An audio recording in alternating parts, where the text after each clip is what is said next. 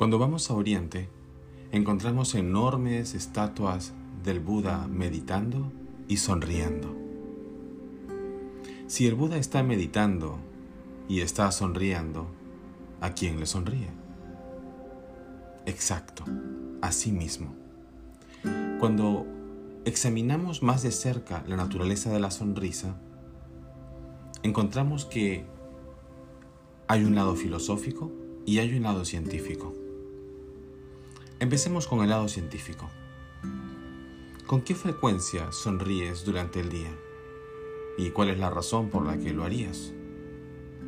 Un estudio muestra que los niños pueden sonreír hasta 400 veces en un día y hay adultos que sonríen hasta 40 veces en un día. El estudio también muestra que hay personas que no sonríen durante todo el día. Cuando vemos más de cerca la razón de sonreír, quizá nos viene a la mente esta idea de estoy en un trabajo de servicio al cliente y debo sonreír al cliente. Así que la sonrisa parece ser una obligación. Al mismo tiempo, la sonrisa podría no ser bien vista o bien recibida si se trata de hacer una fotografía para el carnet de conducir o el pasaporte. Pero al mismo tiempo entendemos que la sonrisa podría estar asociada a la felicidad. Lo cierto es que cuando sonreímos, la expresión facial en nuestro rostro activa automáticamente una señal al sistema neurológico y este entiende que se ha iniciado un momento de felicidad. Entonces envía una respuesta bioquímica y eléctrica que viaja a través del nervio vago y comunica al segundo cerebro de que efectivamente mm, estás feliz. Entonces se alcaliniza la sangre, se corta la producción de cortisol, se regula el funcionamiento frecuencial del corazón. Hay una serie de cosas eh, o respuestas biológicas que desencadenan pronto en tu cuerpo y cuando esto es habitual entonces mejora la calidad de la salud, aumenta el nivel de felicidad del individuo, etc. Para neurociencia de investigación, la felicidad sería una respuesta bioquímica y una forma de activar la respuesta eh, o el estado bioquímico en el cuerpo sería sonriendo. Así que la primera razón por la que podríamos sonreír es por el hecho de que va a producir una respuesta bioquímica y va a generar un clima para sentarte a meditar o para empezar el día con una mejor actitud, para entrar a una reunión de trabajo o a una clase pues con otra energía. Pero quizá me dices, oye Edu, pero es que no tengo ganas de sonreír. Hoy traigo un día terrible o paso por un momento de mi vida que no es muy bueno. Pues fíngelo.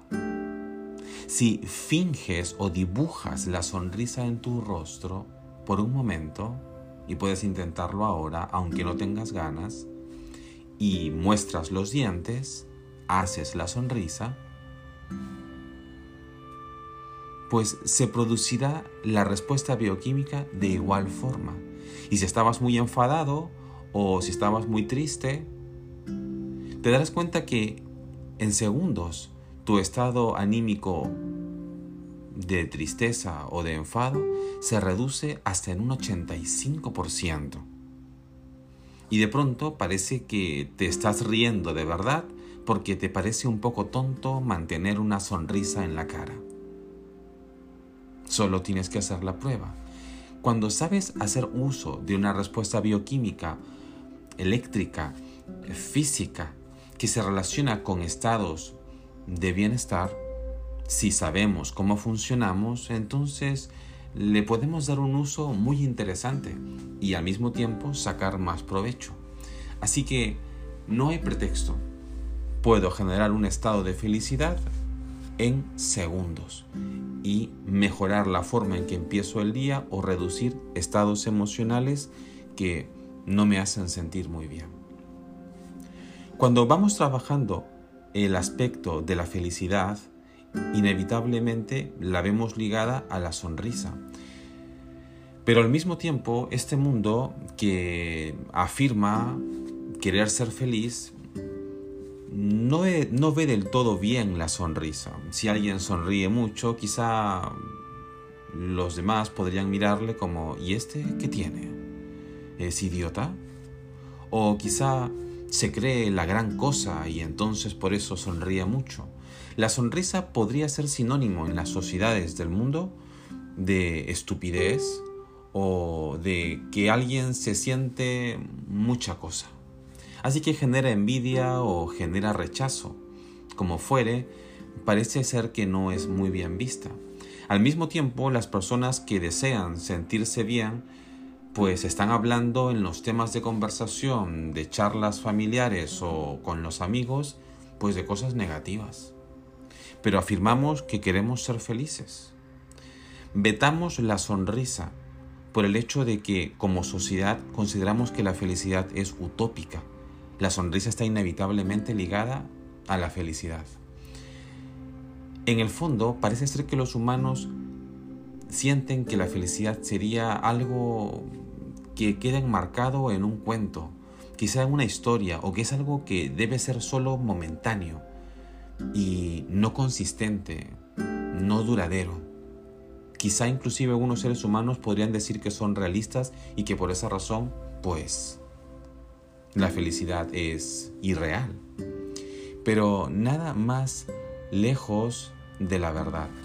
La felicidad es tu estado natural y cuando sonríes, literalmente generas una respuesta biológica porque te estás alineando desde la biología a un estado natural que ya está allí esperando em, a que te alinees o a que te conectes. Y esa fuente de felicidad simplemente surgirá o fluirá a través de ti. ¿Hay una razón para ser felices? La respuesta es no.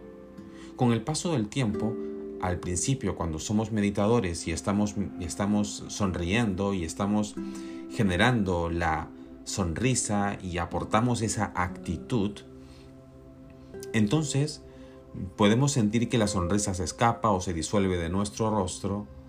Sin embargo, con el tiempo, como decía antes, se generará una expresión espontánea y natural, como la de los Budas. El estado de iluminación o el estado espiritual, el estado de la conciencia siempre es felicidad. Inclusive en algunas cosmologías, como la cosmología cristiana, se contempla que la fuente creativa a la que se llama Dios es un Dios feliz, ¿no? Cuando vemos esto y considerando nuevamente esa misma cosmología, los humanos fueron creados o fueron hechos a imagen y semejanza de este Dios feliz, entonces los humanos serían tan felices como este Dios, ya que están hechos a imagen y semejanza de este. En alguna de las cartas de Pablo se menciona que somos linaje de la fuente creativa. Hay muchas formas de poder examinar y esta no sería la única fuente de filosofía o de religión que pueda estar dando luz acerca de lo mismo. Lo cierto es que todas coinciden en lo mismo, pero de una forma u otra, el diario vivir y la modernidad podría habernos desconectado de un conocimiento tan valioso como ese, pero que al fin y al cabo deberemos comprobar a través de la experimentación. Así que el primer paso es empezar a sonreír más seguido y empezar a notar el efecto que te produce. Al principio, cuando lo hagas, podrías sentirte ridícula o tonto. Podrías sentirte observado o sentir temor de ser juzgado. Cuando encuentres estos aspectos emocionales que están quizá impidiéndote que sonrías libremente, deberás observarlos y reconocerlos, pero no juzgarlos, y aún a pesar de eso, seguir sonriendo. La práctica continua genera una normalización de la sonrisa y al mismo tiempo una normalización de la felicidad indirectamente. Con el tiempo notarás que sonríes naturalmente y la gente inclusive te preguntará por qué estás sonriendo. En el tiempo los meditadores descubren que no hay una razón para sonreír. Descubres que es tu estado natural. Es muy interesante cuando eso sucede Recuerdo cuando era un meditador novato y empecé a experimentar la sonrisa espontánea. Y me preguntaba por qué estoy sonriendo y me sentía extraño de sentirme feliz o de sentirme sonriente. Y es cuando empiezas a caer en cuenta de que efectivamente has estado dedicado a una forma de vida, de pensamiento y de energía opuesta a la naturaleza de la conciencia, y ésta va emergiendo gradualmente para empezar a hacerse notar o dejar eh, notar su brillo, como puede ser la sonrisa. Cuando vemos la sonrisa del Buda desde la filosofía budista, entendemos que para el budismo la sonrisa es como la sonrisa de una madre, es decir, compasión. Es la sonrisa de la compasión y también es la sonrisa de la aprobación. Cuando estoy sentado meditando, voy llevando la atención hacia la respiración y puedo observar pensamientos. Muchos de esos pensamientos contienen historias difíciles, crítica, quizá preocupaciones, ansiedades, etc. Mucho de la dinámica de la mente suele ser negativa. ¿Podrías mirar esas ideas o esos estados o esa condición emocional en la que te encuentras con una sonrisa? Cuando observamos a la mente sin sonrisa, pareciera que estamos fiscalizándola, pareciera que somos un guardia de seguridad rígido que está supervisando si la mente hace algo bien o no. Pero cuando aportamos la sonrisa aportamos compasión. Compasión implica comprensión. La compasión implicaría también tolerancia, paciencia. Si alguien está muy tenso o alguien pasa por un mal momento, si eso te está pasando a ti y vas donde alguien y esa persona te sonríe amablemente, puedes sentirte más segura o más cómodo frente a una persona que te está sonriendo. Sientes que es más afable. La relación que tienes con tu mente es una relación importante. Si la mente percibe que le juzgas o que le rechazas, que le tratas mal, esta muestra una postura más resistente. Pero si como meditador o en general, si en la vida en general, Estás sonriendo, teniendo una actitud más amable hacia ti mismo, tu primer amor.